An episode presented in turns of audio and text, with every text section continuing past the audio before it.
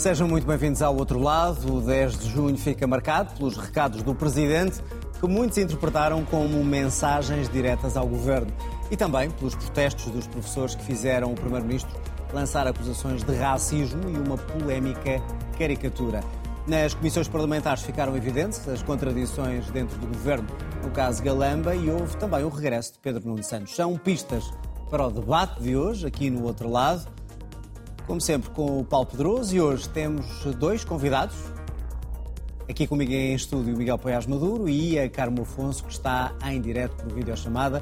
Boa noite aos três, bem-vindos. Bem-vindo também a si, aí em casa, já sabe, pode depois rever o programa na RTP Play e, já sabe, está, está também disponível em podcast nas plataformas habituais. Começamos então pelos recados do Presidente. Falou das vinhas do Douro, mas chamou a atenção para a necessidade de, na vida, cortarmos também ramos mortos para podermos vingar. Um recado que para muitos foi de imediato interpretado como uma mensagem para a polémica de João Galamba no governo. Dia de Portugal marcado ainda pelos protestos, professores perseguiram com cartazes o Primeiro-Ministro. Primeiro-Ministro que respondeu, irritado, dizendo que são cartazes racistas. Amamos a escola, acredito. Mas um cartaz racista devia estar calado. É mentira. Com licença, posso agora eu? Respeito, que agora é a minha vez de falar, está bem? Pronto, cada um de nós é a vez de falar. Não, tem todo o direito de ter, mas respeito tem que ser dos dois lados. É um direito de manifestação, que é normal, com mais, com melhor gosto, com pior, eh, com pior gosto, com estes cartazes um pouco racistas, mas pronto, é a vida. É esse o apelo deste Douro. Deste Douro que nos desafia todos os dias. Deste e de todos os douros das nossas vidas. Pegarmos no impossível. Tentarmos uma vez, cem vezes, mil vezes. Falharmos mais do que acertarmos. Termos tantas, mas tantas tentações de desistirmos. Mas não desistirmos. Começarmos de novo. Darmos de novo viço ao que disso precisar. Plantarmos. Semearmos. Mudarmos cortarmos ramos mortos que atingem a árvore toda. Vamos então começar precisamente por estes ramos mortos que têm que ser podados. Miguel, uh, é isto uma mensagem a Marcelo Rebelo de Sousa para, para o Governo? Parece-me que é. O Presidente da República disse que não ia falar sobre a atualidade, mas não resistiu a fazer um remoque sobre a atualidade. Foi lido por toda a gente, por todos, basicamente, os comentadores e, em geral, a opinião pública, como uma referência à circunstância do Ministro João Galamba continuar no governo ah, e, portanto, à necessidade de que exista uma remodelação no governo e, que inclua essa demissão. Ah, mas eu acho que, num certo sentido, um, o, primeiro, o Presidente da República usa, e já disse isto, o ministro João Galamba para, de facto, criticar o primeiro-ministro. Porque quem eh, não aceitou a, a, responsabilidade política que o ministro tinha assumido pelo que se passou no seu gabinete foi o primeiro-ministro. A ideia o de ministro... ficarem os dois ligados para sempre agora. Eu, eu, eu já disse isso num, num, certo sentido, mas acho que apenas no curto, prazo, no curto prazo o ministro João Galamba é o ministro mais seguro do governo. Porque o primeiro-ministro não se pode permitir demiti-lo nestas circunstâncias. E, portanto, paradoxalmente, ele é no curto prazo.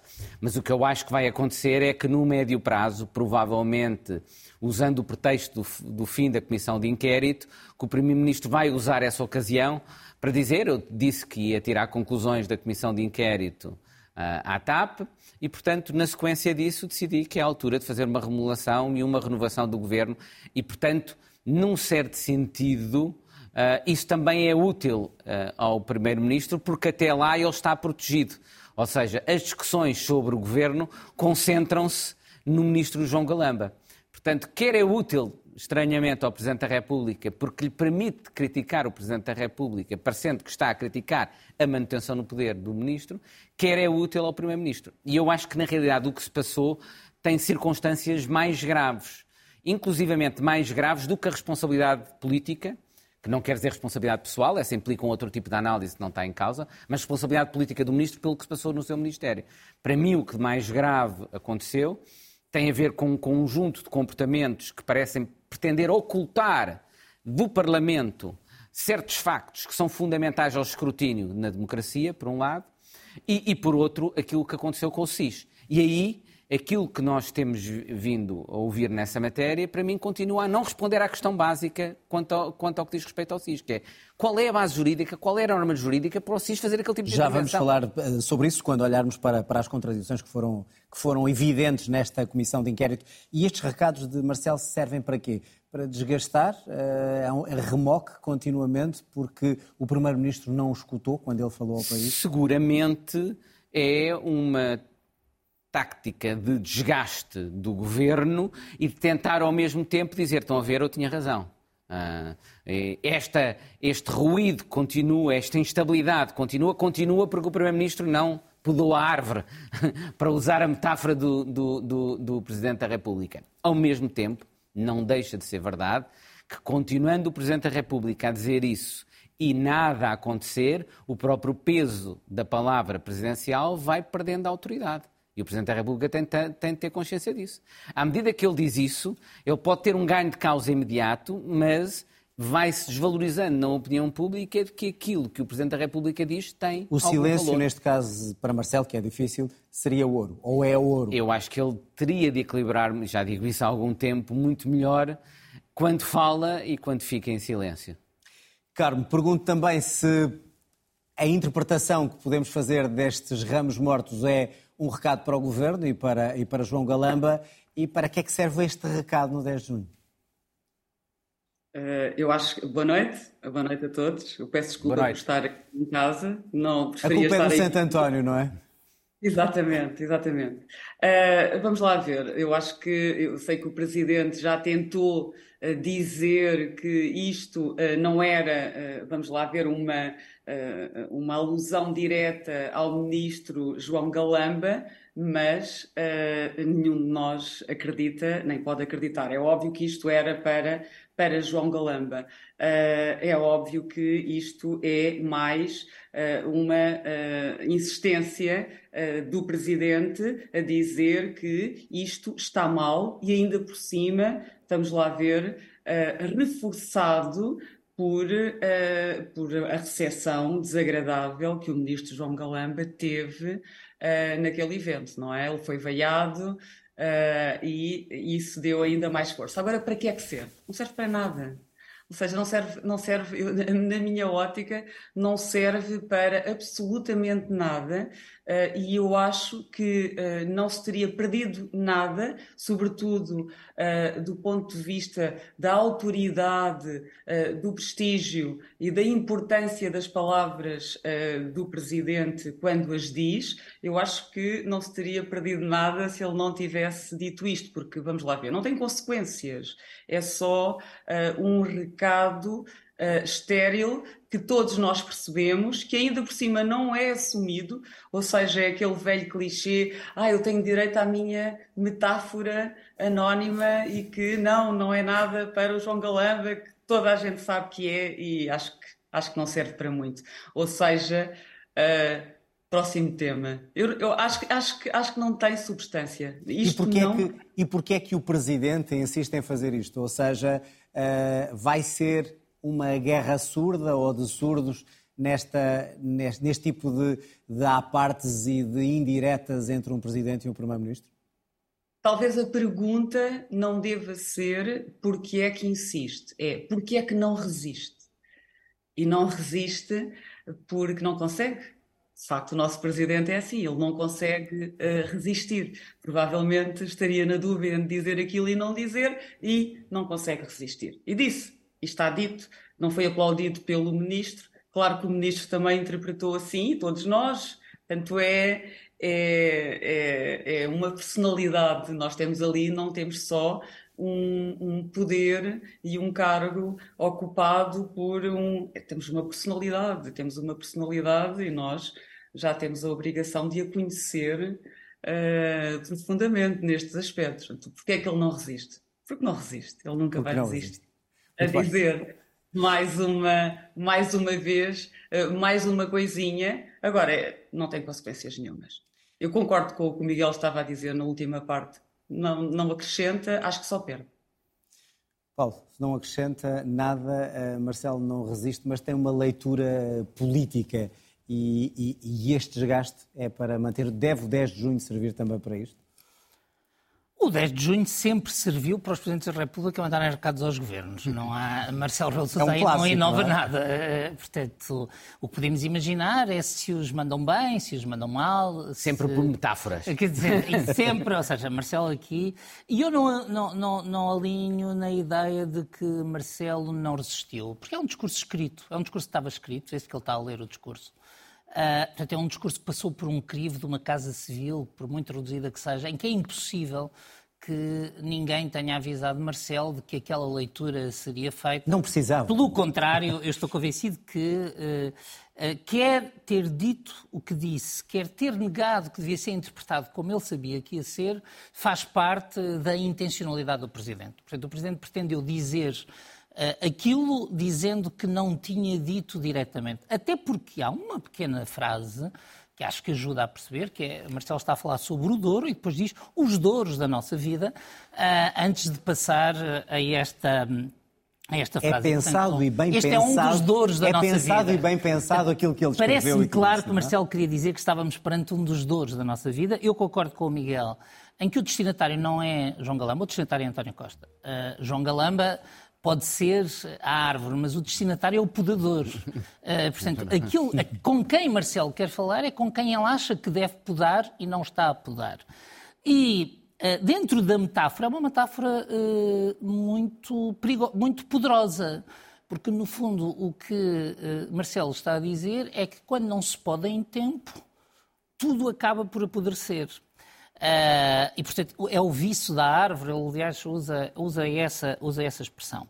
E a mim, o que me parece ser o maior perigo para António Costa é exatamente esse: é que António Costa uh, tem uma dificuldade, pegando naquilo que dizia o Miguel, António Costa tem uma dificuldade em só remodelar João Galamba no fim da comissão de inquérito, porque se for só João Galamba, então António Costa está-nos a dizer que em, em, aquilo que disse que em consciência não o podia admitir por aquilo que tinha acontecido, uh, fica fora de, fora de sentido, porque não aconteceu nada de muito novo desde o dia em que António Costa disse que em consciência não podia admitir João Galamba.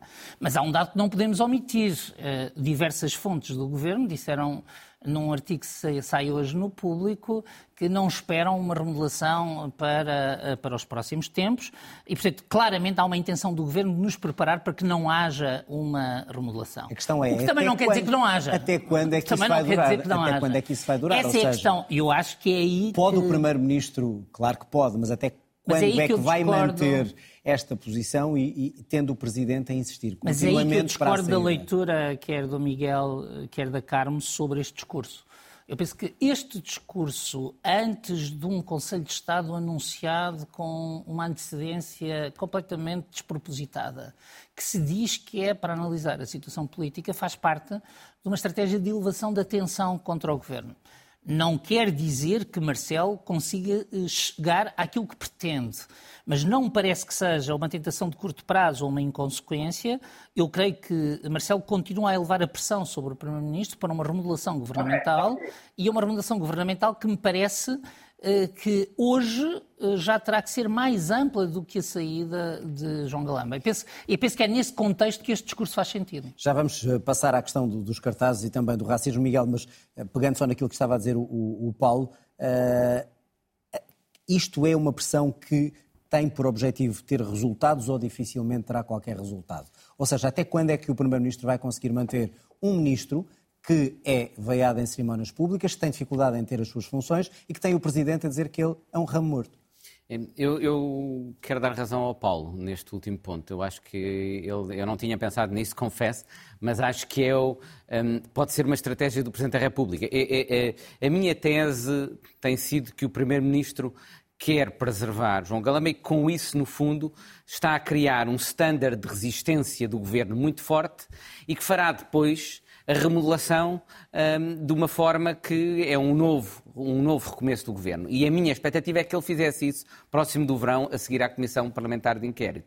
no fundo, coordenando com aquilo que diz o Paulo, que eu acho que o Presidente da República pode ter é pensado o mesmo, que o Primeiro-Ministro estava a pensar fazer isso, e típico jogo, Presidente da República, Marcelo Rebelo de Sousa, António Costa, então eu vou-te marcar um Conselho de Estado antes e se fizeres a remodelação, isso vai ser visto como uma cedência ao meu Conselho de Estado. E se calhar o artigo 2 do Público, em que fontes do governo dizem que não vai haver remodelação, pode ser já uma resposta de António Costa. E nós podemos andar nisto, o que é um certo e eles os dois adoram, político. adoram esse jogo. É, eles os dois, ambos adoram esse jogo. Não sei se é muito útil para o país. Isso é outra mas, questão. mas, mas, provavelmente podemos andar neste jogo. Carmo, só para fecharmos este, este assunto, apesar de considerar que é quase um não assunto, já vamos à questão dos cartazes. Uh, a mesma pergunta, ou seja, este jogo, uh, até que ponto é que vai fazer pressão no governo e pode ter o efeito de apressar a remodelação ou exatamente o oposto? levar o Primeiro-Ministro a dizer agora é que eu não vou remodelar, agora é que eu não vou fazer as mudanças que até poderiam ser necessárias para o país? Acho que cada um de nós que estamos aqui esta noite a ter esta conversa já foi absolutamente surpreendido com as decisões de António Costa relativamente à saída de João Galamba. A começar uh, por aquela noite em que, de forma completamente uh, imprevisível, António Costa fez aquilo que nós sabemos. Eu acho que, acho que é um bocadinho. Uh, quer dizer, eu, eu, também me divirto a fazer estas análises e a fazer estas previsões, mas acho um bocadinho uh, imprevisível mesmo, uh, o que, e, e, não acho que, que, o António Costa, sinceramente, tem alguma decisão tomada uh, neste assunto, ou seja, mesmo que esteja a pensar fazer uma remodelação, em que momento é que isso será, porque tudo isto vai ser um bocadinho como a navegação de cabotagem. Isto vai ser um bocadinho uh, à vista uh, e ao sabor uh, dos acontecimentos, daquilo que está a acontecer e não é só dos acontecimentos, é da maneira como as pessoas reagem aos acontecimentos. Porque nós estamos a assistir ao desenvolver dos trabalhos uh, uh, na Comissão e, e, sucessivamente vão lá. Vai, vai o ministro e depois vai, vai, e vai o secretário de Estado e, vai, e depois um parece que está a contrariar o outro e e, e, na verdade o que se está a passar é uh, vem, chegam mais uh, intervenientes e a expectativa é de um maior uh, esclarecimento, e eu acho que são uh, camadas sucessivas do contrário. Ou seja, as pessoas cada vez uh, estão mais perdidas na história do Ministério e do Ministro João Galamba e o que é que aconteceu. O, o problema resolvia-se com uma remodelação e a saída do Ministro? Poderia resolver-se? Uh, vamos lá ver. Uh, o problema uh, depende de qual é o problema que estamos a falar. Não, o problema das pessoas estarem perdidas em toda esta confusão do Ministério da... e da Mas TAP. vamos lá.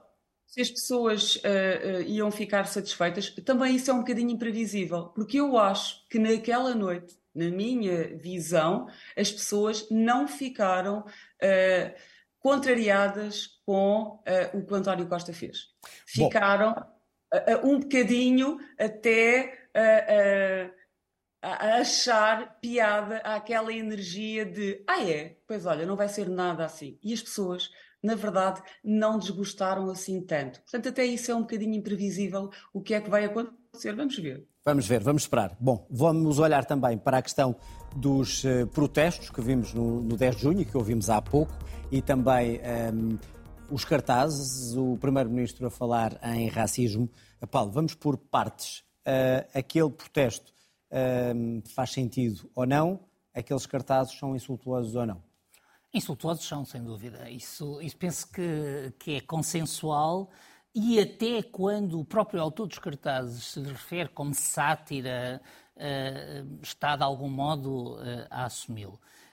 Também me parece legítimo ver neles racismo, pela animalização que é feita e que não é feita, por exemplo, do rosto de João Costa, que tem um cartaz muito parecido mas que não tem essa animalização do seu rosto, e portanto podemos perguntar-nos uh, o que é que faz o autor diferenciar um uh, do outro, uh, e por outro lado, porque no contexto específico, António Costa é um sujeito contra a sua vontade, de algum modo que está submetido a uma racialização.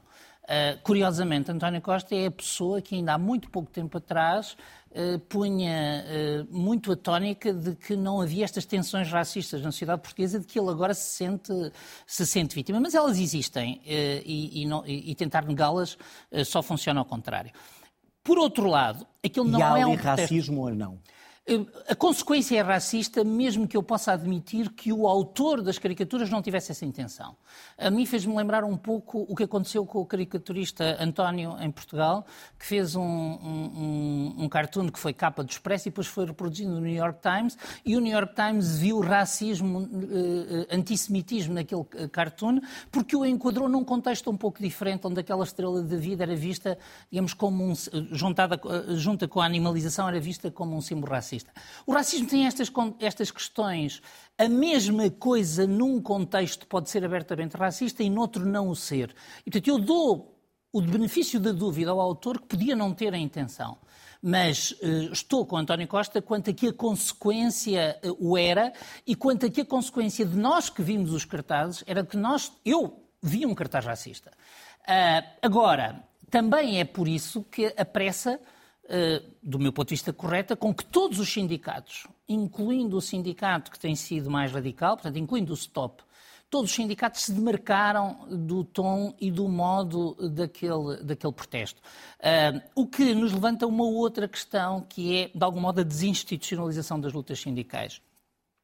Uh, o governo aqui está a ser vítima de um processo que está a acontecer, eh, que provavelmente todos os governos das últimas décadas tiveram eh, responsabilidades, que é, à medida que foram enfraquecendo a sua capacidade de dialogar com os sindicatos tradicionais, foram deixando emergir formas de expressão eh, que, digamos, que têm este tipo de contaminação. Nós vimos isto nas polícias, já, já vimos isto nas polícias com Movimento Zero, já vimos isto nos enfermeiros a, certa altura, no das greves, vimos e nos há, motoristas... E não há aí mão também de partidos e de novos sindicatos emergentes? Se houver, estão a ser inteligentes. Uh, por muito que me custe dizer isto, uh, estão a aproveitar uma oportunidade que alguém lhes está a criar.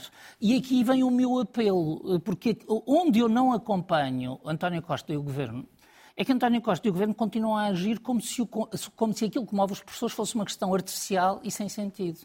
E, e, enquanto mantiverem isto, acabam por alimentar esta radicalização. o problema para... dos professores tem que ser resolvido e este olhar... Governo tem que o enfrentar. Já vamos olhar para, para a questão em si, a questão, a questão dos professores, já agora, mas, uh, Carmo, uh, hoje escreveu um artigo uh, no público sobre isso mesmo e a minha pergunta é porque é que estes cartazes são claramente racistas e o Primeiro-Ministro teve ou não uh, razão em ter dito daquela forma, uh, magoado, que aquilo era racismo. Sim, esse é, é um ponto importante. Uh, nós vimos o primeiro-ministro, de facto, por um fio de perder as tribeiras e efetivamente magoado e revoltado com o conteúdo dos cartazes. E aquilo foi honesto, aquilo foi sincero. Uh, vamos lá ver, eu não, eu não tenho as dúvidas uh, que o Paulo tem relativamente a, a, existir ali um conteúdo racista. E eu posso explicar sumariamente porquê. Nós temos ali uh, o que acontece sempre numa caricatura, ou seja, temos uma hipérbole dos, dos, traços uh, do António Costa. Uh, neste caso, temos uma hipérbole muito dos seus traços de homem não branco e misturado uh, com essa hipérbole temos uh, uma animalização, ou seja, uh, a parte da cara visível do António Costa está exacerbada nos seus traços não brancos e depois tem um, o focinho de um porco e ainda por cima disso tem uma imagem violenta dos seus olhos estarem a ser, vamos lá ver, perfurados, atingidos por lápis eu diria que isto é profundamente racista. Uh, e digo... Os argumentos do cartunista é. não, não justificam, não, não afastam essa ideia. A ideia de liberdade, de criação, de hipérbole. Uh, não, não afastam de todo. Eu nunca vi uh, ninguém até hoje que está a ser, vamos lá ver, acusada de ter feito um trabalho ou ter dito alguma coisa racista, dizer, ah, sim, sim, realmente eu tive aqui uma intenção uh, uh, racista relativamente ao nosso primeiro-ministro. Não. Mas há uma coisa que aconteceu esta tarde e que eu gostava muito que, de chamar a vossa atenção, é que, entretanto, vieram ao público mais trabalhos uh, deste autor. E foi mesmo há bocadinho, há, eu, eu vi há duas horas, uma hora e tal, duas horas. E, e acho que as dúvidas uh, deverão então ficar completamente esclarecidas, porque estamos a falar de uh, outros desenhos em que António Costa está com uma mulher racializada, ela segura uma banana e está. Uh, vamos lá ver, é uma, uma, é, é, aliás, é, é, mesmo muito pouco digno. Muito pouco digno, as representações, as várias que faz de António Costa, muito pouco digno e com todos os elementos raciais uh, presentes e por isso, uh, se havia dúvidas, temos mais este uh, enquadramento que nós temos mesmo que atender para falar do racismo daquelas imagens. E atenção, isto não é uma questão de detalhe. Nós temos que ter muito claro que o racismo é um dos maiores problemas que nós temos uh, na nossa sociedade. Não é à toa que, uh, para extinguir um partido político, uh, o, que, o que tem que ficar demonstrado é que se trata de, uma, de um partido racista ou fascista. Isso é quer esta... dizer, Carmo, isso quer dizer que por trás deste cartaz e deste, desta manifestação está um partido, apesar de quer, quer os partidos, dizer... quer os vários sindicatos terem demarcado hoje, todos?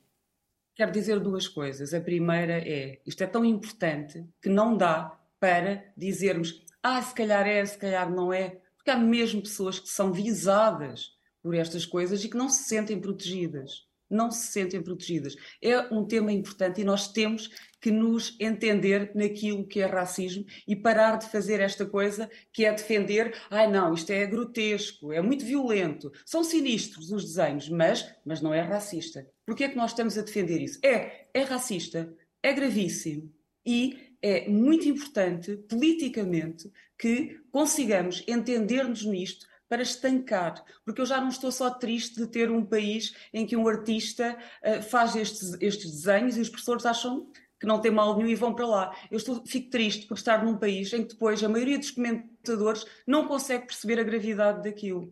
Bom, e, e por isso e aqui estamos a falar. Vamos ouvir só a opinião do, do Miguel também sobre isso. Miguel, uh, é ou não, uh, tem ou não António Costa razão em ficar magoado, indignado, uh, e é racismo ou não aquilo que Tem toda a razão em ficar indignado. Tem também razão, do meu ponto de vista, em considerar que, por vezes, é objeto de tratamento racista. Todos nós ouvimos, às vezes até vamos a um café e ouvimos isso, considerações sobre o Primeiro-Ministro que, do meu ponto de vista, têm claro teor racista. Uh, e todos nós devíamos criticar isso. E isso, infelizmente, representa uma coisa que nós tendemos a desvalorizar em Portugal, que não há racismo, mas há. E acho que há cartoons da pessoa em causa, que entretanto apresentaram, que do meu ponto de vista são, representam um, de uma forma racial, explorando a raça, o Primeiro-Ministro e são racistas.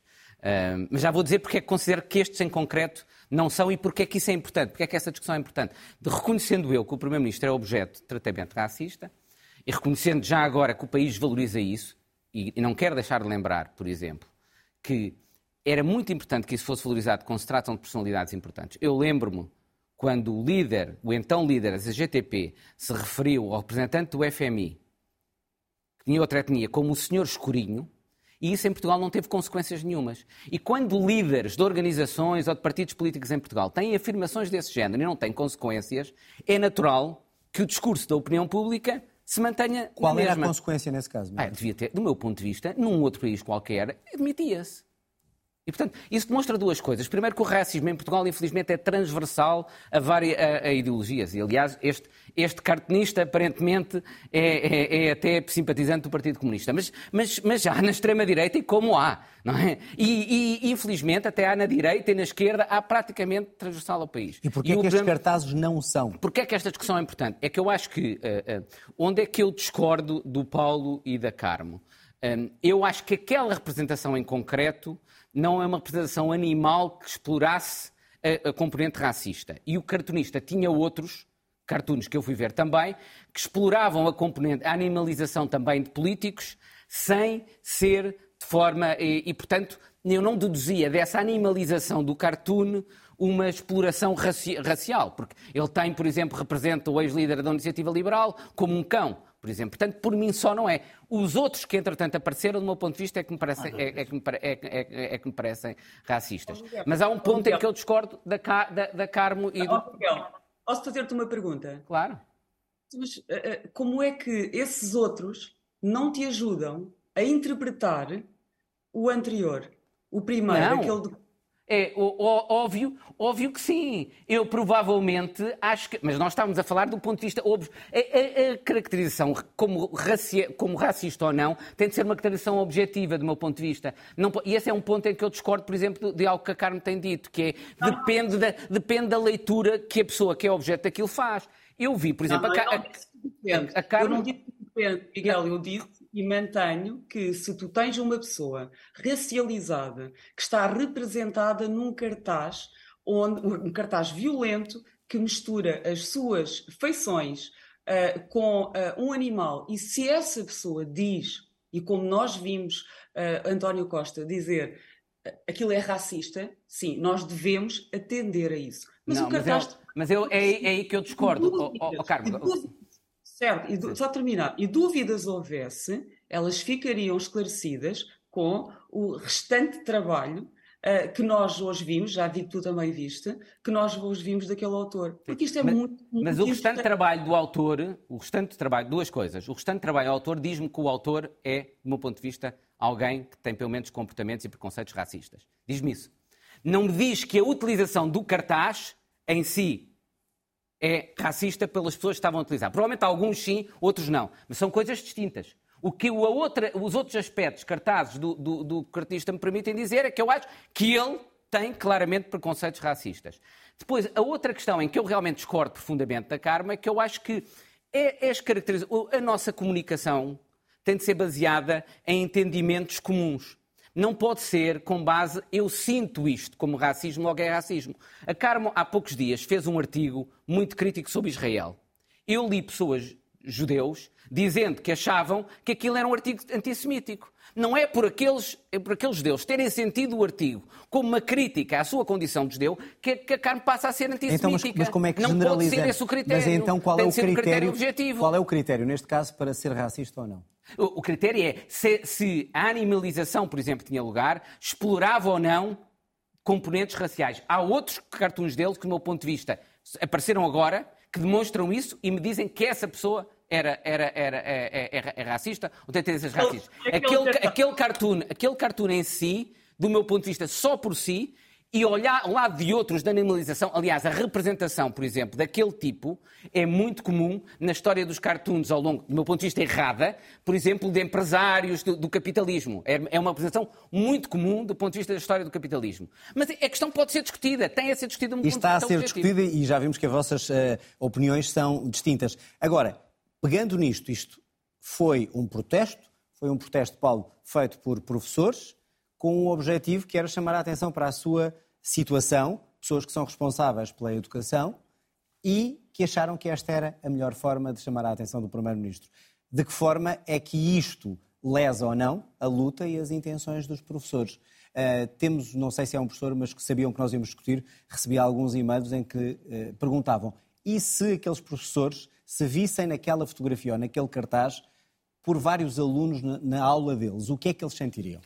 Que lesou a luta dos professores é óbvio. Eu isso penso que é um efeito que está consolidado e que muito inteligentemente logo uh, o próprio líder da FENPROF veio, veio dizer ao demarcar-se e ao dizer nós nem sequer fomos mais visíveis no 10 de junho perante aqueles, eh, digamos, perante aquela, a, a, aquele grupo nós preferimos uh, passar, passar despercebido. E chega esse desligar dos sindicatos? Do meu ponto de vista aquilo? chega. Eu, uh, eu penso que Uh, o, o, grupo de sindicatos que está na frente sindical uh, não pode ser culpabilizado por isto. Uh, julgo que têm tido uma preocupação de demarcação. já não tenho a mesma clareza quanto ao stop. E, portanto, o stop dá sinais contraditórios nesta, nesta matéria.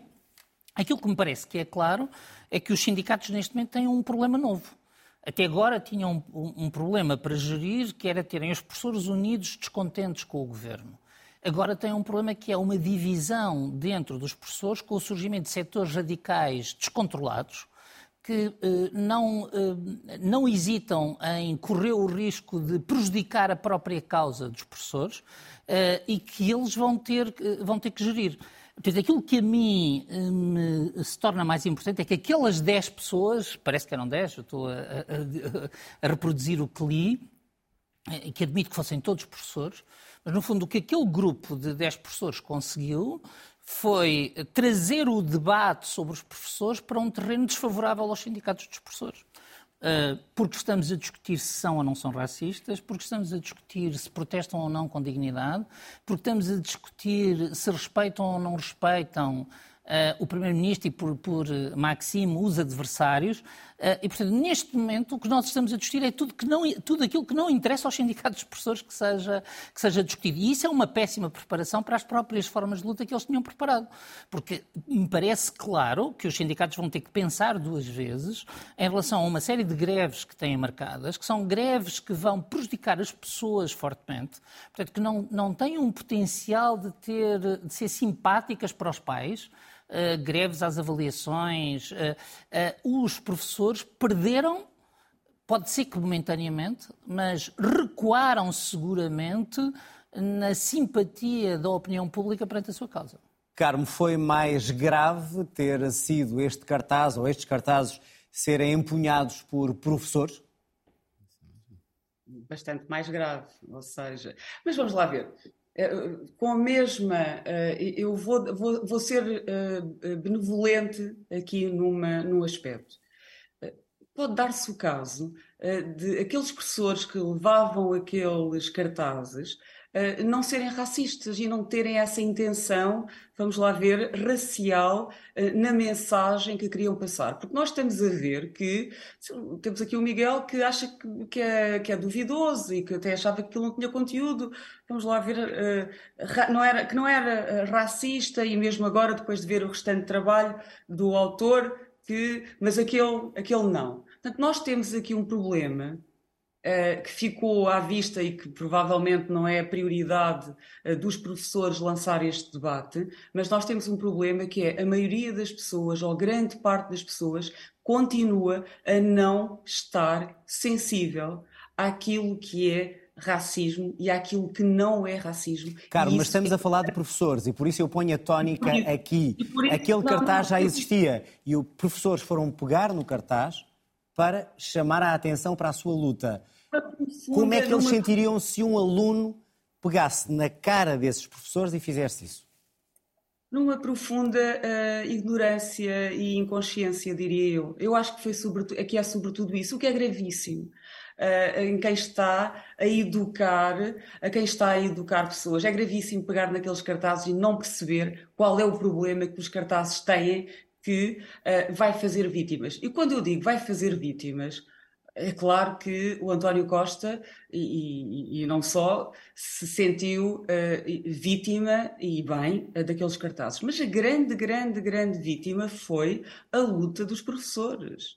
A luta dos professores é que saiu completamente uh, secundarizada deixou de estar aqui no, no olho do furacão e de facto não se, não, se, não se falou dos direitos dos professores ou da bondade das suas reivindicações. Portanto, prejudica a luta dos professores. Mas sim, Claro, a luta dos. O que, o que estes professores fizeram, o que estes cartazes fizeram, o que estes professores fizeram foi causaram um enorme transtorno numa luta muito importante. Causaram um. fizeram danos. Uh, e danos que, que depois são de difícil reparação e para já de difícil uh, avaliação. Porque da próxima vez que as pessoas estiverem com aquela contrariedade que toda a gente tem tido e, e que tem levado com alguma com algum espírito de solidariedade, diria eu, uh, se calhar da próxima vez já vai ter menos uh, solidariedade com os professores. É. Só ouvir o, o Miguel Esta, também sobre isso. Estas coisas são muito profundas, diria eu. Por isso acho que sim, acho que a, a luta dos professores e, e, que é, e que é justa é a grande vítima uh, desta, desses cartazes. Nesse aspecto, foi Miguel, um tiro no pé. Gigante. A mesma pergunta, ou seja, foi um tiro do pé e, e, e vai ter consequências nessa luta. Uh, vai enfraquecer os sindicatos, mesmo aqueles que se desmarcaram de tudo isto, quando estiver em frente a um novo ministro? Obviamente, porque é uma representação de toda a classe dos professores, que é uma péssima representação, porque se há classe eh, de que nós esperaríamos, sobretudo, um comportamento cívico, porque eles próprios têm de o ensinar aos seus alunos, é os, é os professores. E eu aí não desvalorizaria, curiosamente, porque eh, nós já vimos noutras manifestações anteriores outro tipo de cartazes, por exemplo, e mesmo nesta repetiam-se em relação ao Ministro da Educação, que são cartazes de uma violência, eu acho inaudita, com, com, com lápis espetados nos olhos. Isso é inacreditável. E eu lamento que haja professores e lamento que os outros que estavam ao lado deles não lhes tenham dito, vocês não podem fazer isso. E nessas... Deviam ter dado o exemplo, dizer Mas vocês aí, ao não sabemos, podem fazer os, os, que estavam lá com os sindicatos tiveram essa noção. noção. E afastaram. Ainda bem. Mas então, nas outras, mani... nas outras feito, manifestações, Miguel, nas outras manifestações que estavas a referir, a questão de, de, de cartazes idênticos com, com, com lápis nos olhos, etc., aí não há uma responsabilidade a ser cobrada aos sindicatos?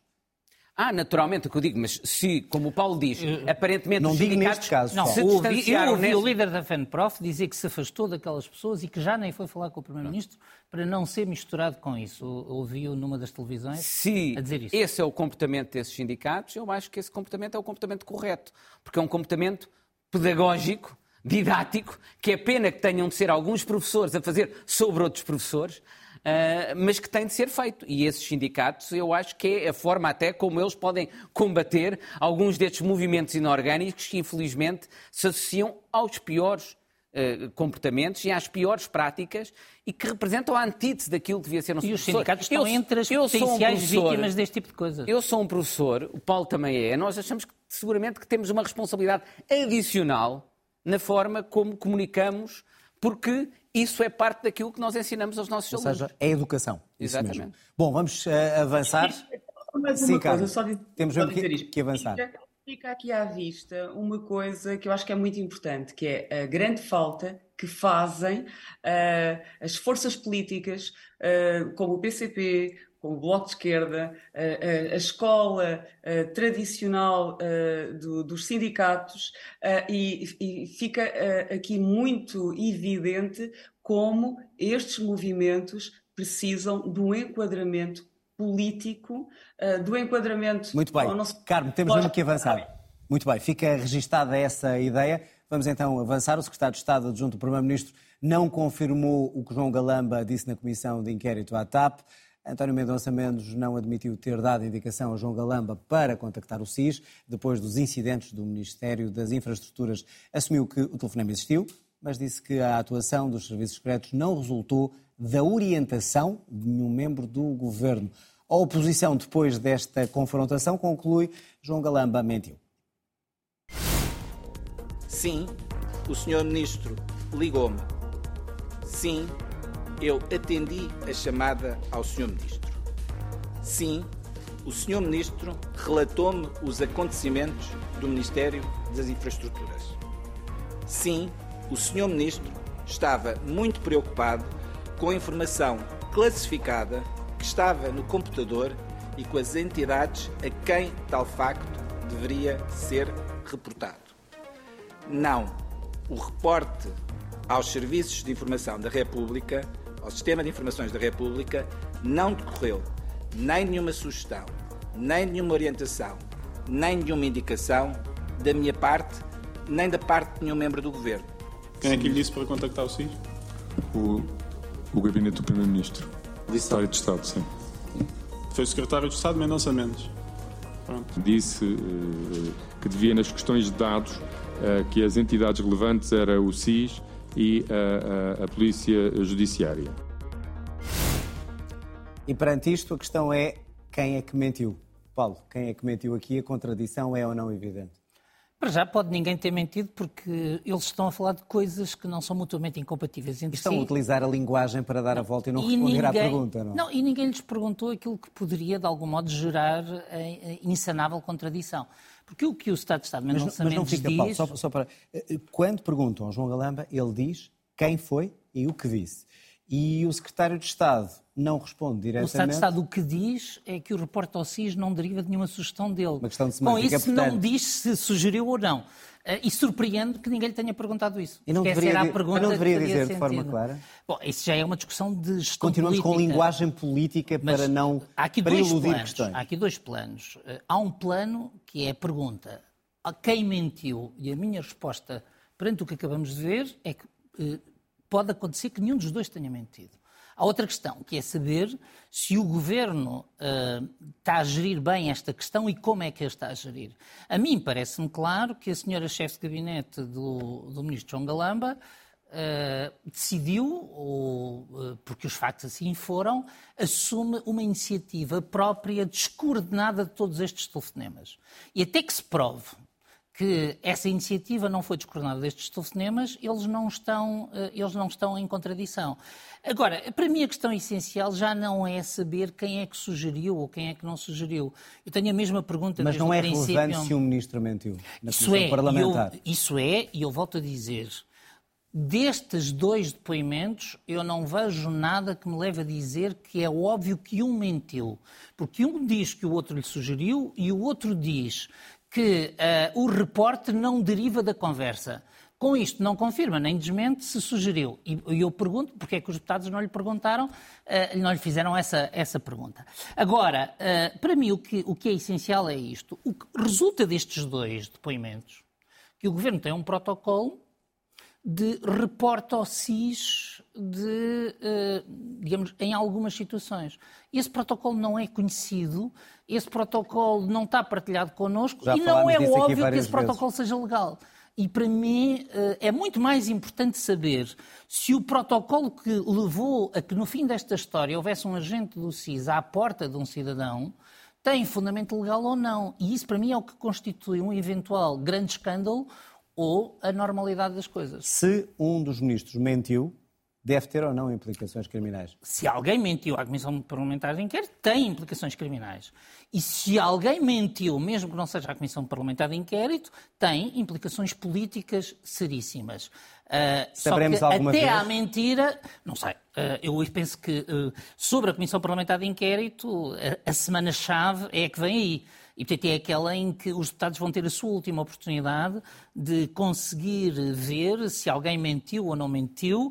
ah, Mas estes eram os dois protagonistas também dessa deste episódio eh, e quanto a este episódio, não, neste episódio há três protagonistas. Temos que há estes dois e há a chefe de gabinete que diz fui eu que reportei e sem ter falado com nenhum dos dois. Miguel, quem é que mentiu? Se fica alguma ideia aqui de que Eu isto há uma mentira, pelo menos. Lembra-me eh, o episódio com Bill Clinton e Mónica Lewinsky, Tem sido em que, ele, em, que ele, em que ele disse eh, eu nunca tive sexo com a senhora Mónica Lewinsky e depois quando descobriu que ele tinha tido sexo oral, ele vai dizer eu não menti, ela é que teve sexo comigo, eu não tive sexo com ela. Ahm, e portanto parece que estamos já no domínio desse tipo de, de diferenças. E eu não sei o que é pior se determinar o que é mentira ou o que é verdade, ou se assumir com o secretário de Estado, porque o secretário de Estado sabe, sabia o que é que era pretendido. Portanto, não sei se é pior ele ter mentido, ou poder ter mentido, do que ter agido deliberadamente com uma linguagem para evitar responder àquilo que era a sua obrigação. Que, independentemente dos deputados terem ou não feito todas as perguntas que podiam, podiam ter feito. Mas eu estou de acordo no- com o Paulo no essencial. Eu acho que essa não é a questão mais relevante. A questão mais relevante é que nós não podemos ter um serviço, um serviço de informações a fazer determinado tipo de ações que podem ser potencialmente restritivas dos direitos, liberdades e garantias dos cidadãos, sem uma base legal, sem sujeição a controle judicial, sem, sem escrutínio.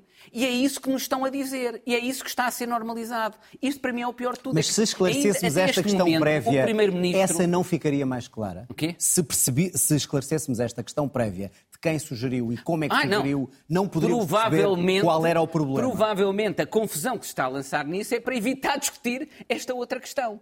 Mas, entretanto, o custo real, do meu ponto de vista, para o nosso Estado de Direito Democrático é nós assumirmos que esse tal reporte existe e que é normal. Porque isso é uma normalidade.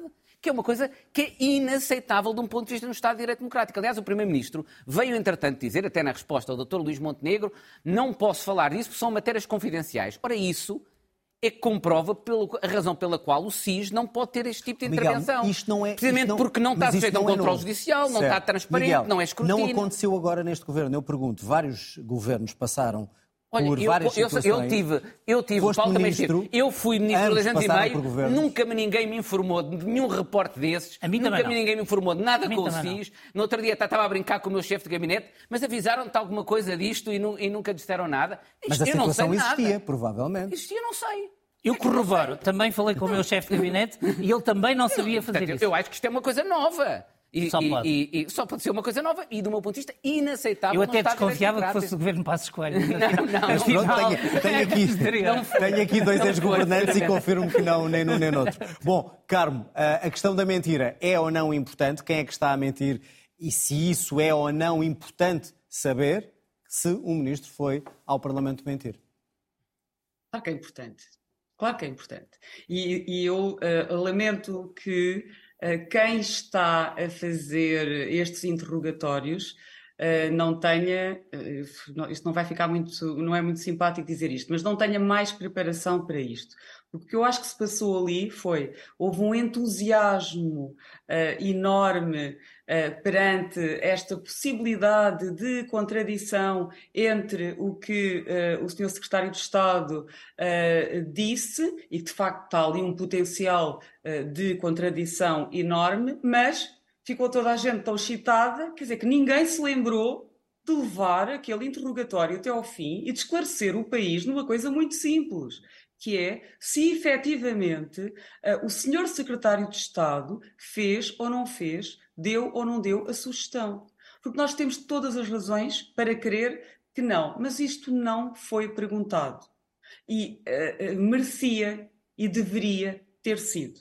Eh, acho que houve ali um entusiasmo qualquer, porque Carlos, posso só dizer uma coisa, em, em defesa dos deputados que eu não conheço, nenhum, aqui nenhum daqueles deputados. Na semana anterior tinha estado- tinham estado todos os comentadores a criticar que aquelas sessões eh, se tinham transformado em inquéritos judiciais em que era perguntado tudo. Os deputados assumiram que aquilo queria dizer o que nós, na primeira leitura, assumimos. E nós agora ouvimos dizer, não, não, isto afinal é requintes de linguagem. E, eh, o que isto vem demonstrar é que, se calhar, infelizmente, o comportamento que os membros do governo estão a ter nesta comissão de inquérito exige que ela Atenção, funcione como se fosse na comissão um inquérito inquérito. judicial. É pena, mas aparentemente Mas é mesmo atenção, verdade. eu penso que o Estado de Estado eh, Não foi, realmente não, foi, estava não foi, na comissão de não foi. inquérito. Portanto, mais uma razão ainda para não ser feito dessa forma. Sim. Carlos, concluir, concluir Peço rapidamente, estamos perto do final. E peço desculpa por ter interrompido. Não é que sei. Eh, bom, estava a dizer, de facto, soube a pouco. Quando estamos a fazer um trabalho, tem que se, tem que se fazer aquele trabalho. E, e aquele interrogatório não foi. Como é que é possível não levaram o interrogatório até ao fim e permitiram que eh, isto acabasse e, e, e existe E a esta dúvida dúvida? persiste. E a dúvida persiste. a meu ver, eh, eh, é grave existir esta possibilidade e por mais que façamos de conta que ah, isto já farta, já estamos todos fartos disto e, e- e sei lá, eu perdi-me já quando foi o Galamba, agora já nem ouvi este. Não, isto é muito importante. Ahm, é importante... Que seja esclarecido de uma vez por todas. é Exato. importante a política, é é importante o cumprimento da lei. Portanto, é muito importante, eu acho, eh, que isto eh, seja esclarecido. Temos mesmo que e- terminar, Carlos. Ok, e neste caso aqui do SIS, eh, é, é um bocadinho angustiante que ninguém, e, e não falo de juristas, mas ninguém percebe nada. As pessoas continuam a não saber. Então, mas espera lá, eles nenhum quer dizer, nenhum quer dizer que teve a ideia de ligar. Porquê? Porque não podiam ligar. Ligaram mal. Então, mas espera aí. E o SIS, quando recebe uma Cá estaremos, chamada. cá estaremos Então, para ver isso mesmo. Carmo, temos mesmo. A, a conversa está. A obrigação de dizer, mas calma, vocês estão-me a ligar, mas nós não fazemos nada disso. A conversa está boa, mas tenho mesmo que, que terminar, porque estamos a chegar ao fim eh, do tempo do programa. Miguel Paz Maduro, Carmo Afonso, obrigado aos dois. São sempre bem-vindos a esta casa e a este debate. E, Paulo Poderoso, cá estaremos na próxima semana. Agradeço aos três, agradeço também a si em casa. Já sabe, pode depois rever o programa RTP Play e, se quiser, pode escutar no podcast das plataformas habituais. Tenha então uma boa noite. Boa noite, Santo António. Até a próxima.